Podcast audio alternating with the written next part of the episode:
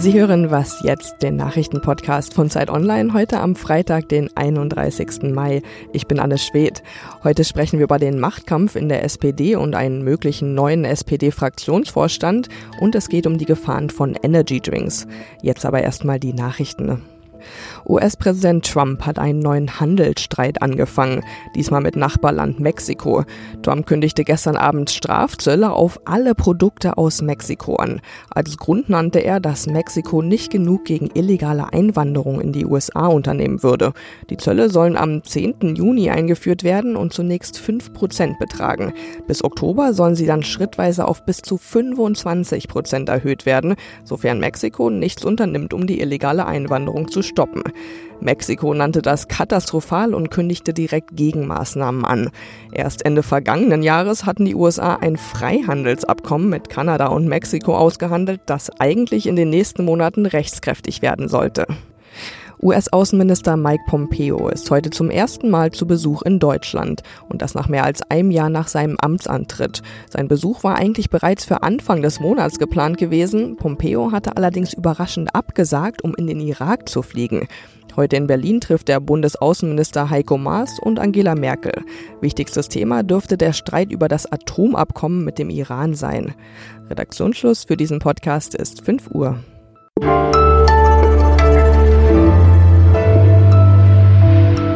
Hallo und herzlich willkommen zu dieser Was jetzt Folge am Freitag. Ich bin Erika Zinger. Nach der Wahlniederlage in Bremen und bei der Europawahl, da rumort es kräftig in der SPD. Und dann hat auch noch SPD-Parteivorsitzende Andrea Nahles überraschend angekündigt, die Wahl des Fraktionsvorstands auf kommenden Dienstag vorzuziehen. Nahles will also unbedingt kämpfen und sie stellt sich ihren parteiinternen Kritikerinnen und Kritikern. Der Vorstoß, der kam von ihr selbst und der sorgt jetzt innerhalb der Partei für, naja, gleichermaßen Zuspruch und Kritik.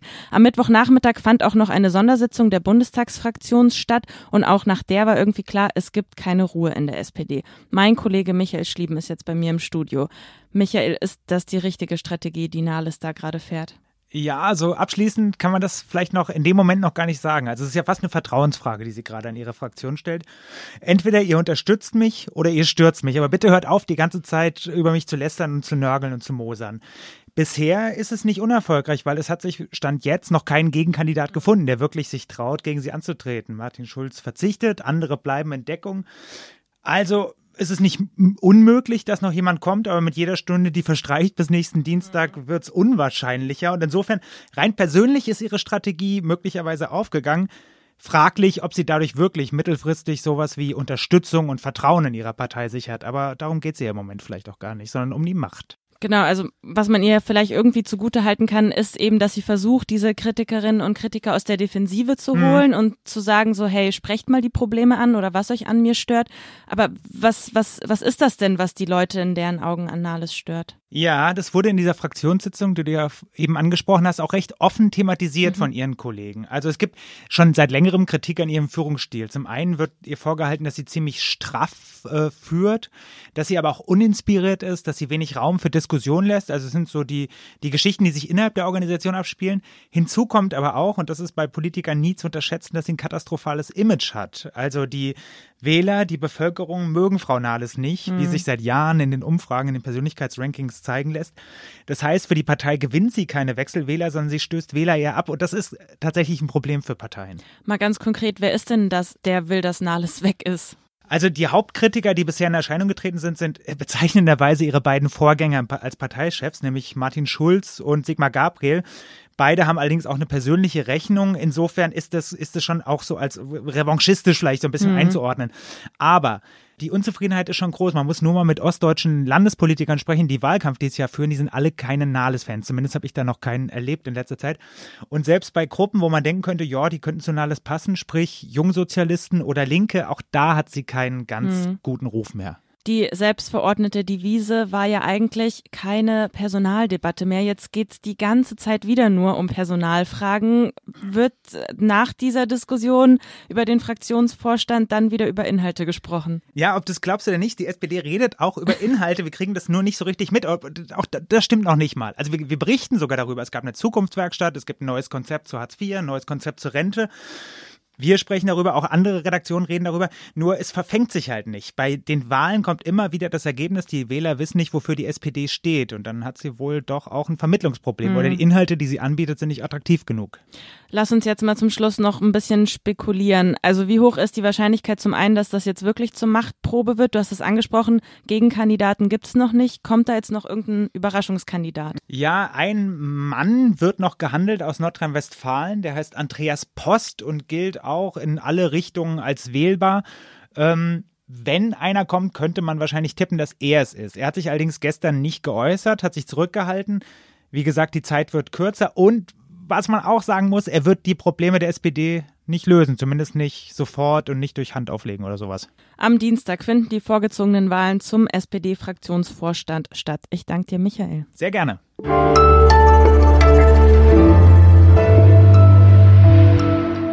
Und sonst so?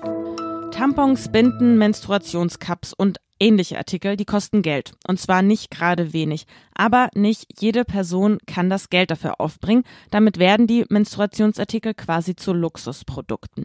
Es gibt da so eine bildhafte Hochrechnung, wie viele Tampons eine Frau in ihrem Leben verbraucht. Ich glaube, da wird immer von einer vollen Badewanne gesprochen. Man kann sich also ungefähr vorstellen, wie viel Geld darin steckt. Bislang ist es so, Menstruationsprodukte werden mit 19 Prozent besteuert. Das soll sich ändern, findet eine Initiatorengruppe. Die wollen, dass der Mehrwertsteuersatz auf 7 Prozent gesenkt wird. Vor einigen Wochen haben die dann kurzerhand eine Petition dafür gestartet. Darin heißt es, die Periode ist unausweichlich. Ja, und innerhalb von vier Wochen haben tatsächlich 81.000 Menschen unterschrieben. Was passiert jetzt? Der Petitionsausschuss des Bundestags muss sich jetzt also mit der Petition befassen.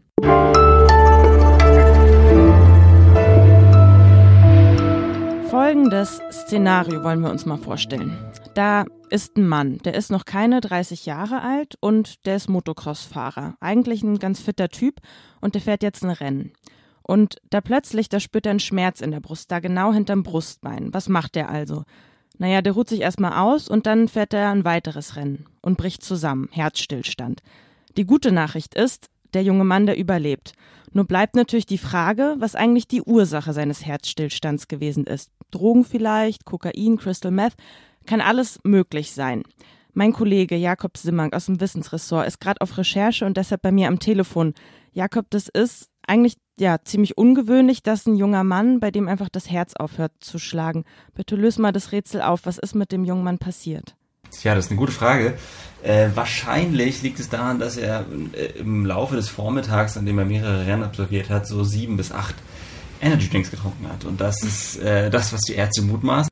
Der ist nämlich, dass ähm, diese, diese Überdosis quasi an Energy Drinks dazu geführt hat, dass sein Herz oder seine Herzkranzgefäße mhm. angefangen haben, sich zu verkrampfen letztlich. Also es so Spasmen der Herzkranzgefäße gab, die dazu geführt haben, dass es eine Minderdurchblutung gab und eine mhm. Art kleinen Herzinfarkt, der letztlich ähm, zu Herzrhythmusstörungen geführt hat und die haben dann zum Herzstillstand geführt. Du sagst jetzt, der hat so sieben, acht Energy Drinks zu sich genommen. Ab wann wird denn so ein Energy Drink gefährlich? Ist das schon gefährlich, wenn ich jetzt so eine Dose trinke? Nee, das wahrscheinlich nicht. Man muss es auch so ein bisschen auseinanderhalten. Also es ist, es ist so, dass es äh, vulnerable Gruppen gibt, bei denen es gefährlicher ist, Energy zu trinken. Mhm. Das sind Leute, die zum Beispiel was am Herzen haben. Und eine Risikogruppe sind auch Kinder und Jugendliche auf jeden Fall. Und man kann aber so über den Daumen festhalten, dass so eine Einmaldosis von ungefähr 200 Milligramm Koffein, denn es geht meist um Koffein, mhm. letztlich gefährlich ist. Und 200 Milligramm Koffein stecken in so ein, ein Viertel äh, großen Dosen Energy Drinks oder in zwei Flaschen Club Mate beispielsweise auch. Du sagst es schon, Koffein ist da drin und ganz viel Zucker auch. Welche Stoffe sind denn da noch enthalten, die dann mh, hm, wahrscheinlich im Zusammenhang irgendwie gesundheitsgefährdend werden können? Die, die Hersteller setzen da alles Mögliche zu. Das ist Carnitin, Taurin, Inositol, alle möglichen äh, Wirkstoffe, von denen wir aber nicht oftmals gar nicht so genau wissen, was für ein Risiko die haben. Und das ist auch eins der Probleme. Also das ist quasi ein Cocktail an Sachen, die sind wahrscheinlich alle nicht schädlich, aber so richtig wissen wir es nicht. Und es gibt eine Studie, die sich mal angeschaut hat, ähm, was passiert, wenn Menschen Energy Drinks nehmen, also äh, Zucker, Koffein und all diese Stoffe, die da drin mhm. sind äh, und die verglichen haben letztlich mit Menschen, die nur ein Zucker-Koffein-Getränk genommen haben. Und die mhm. Studie zeigt, dass ähm, im EKG der Menschen, also bei der Ableitung der Herzströme, sich bei den Energy trinkenden Menschen schon Sachen zeigen, die sich im EKG der, der Kontrollgruppe quasi nicht zeigen. Was so ein bisschen Hinweis darauf sein könnte, dass ähm, diese Stoffe zusammen mit dem Zucker und dem Koffein vielleicht noch, noch eine negativere Wirkung aufs Herz haben. Aber das ist bisher eine kleine Studie und das ist ziemlich unsicher. In einigen Ländern, da hat man ja schon erkannt, dass die verdammt gefährlich sein können. Da wurden Verbote schon umgesetzt. Wie sieht es denn in Deutschland aus damit?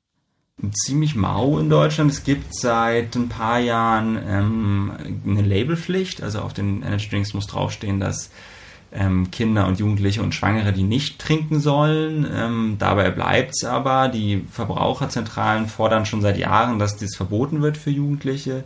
Und auch das Bundesamt für Risikobewertung hat jetzt vor ein paar Tagen nochmal einen Bericht rausgegeben, in dem es auch sagt, hm, bei Jugendlichen echt nicht so eine gute Idee. Ähm, also Deutschland ist nicht besonders restriktiv.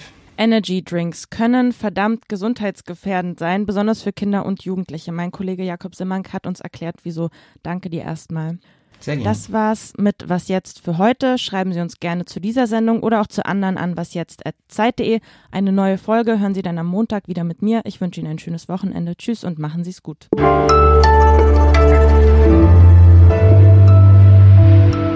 brauche dann jetzt aber bitte deine drei Tipps gegen extreme Müdigkeit, damit ich nicht zum Energy Drink greife. Kaffee soll ja ganz gesund sein. Ähm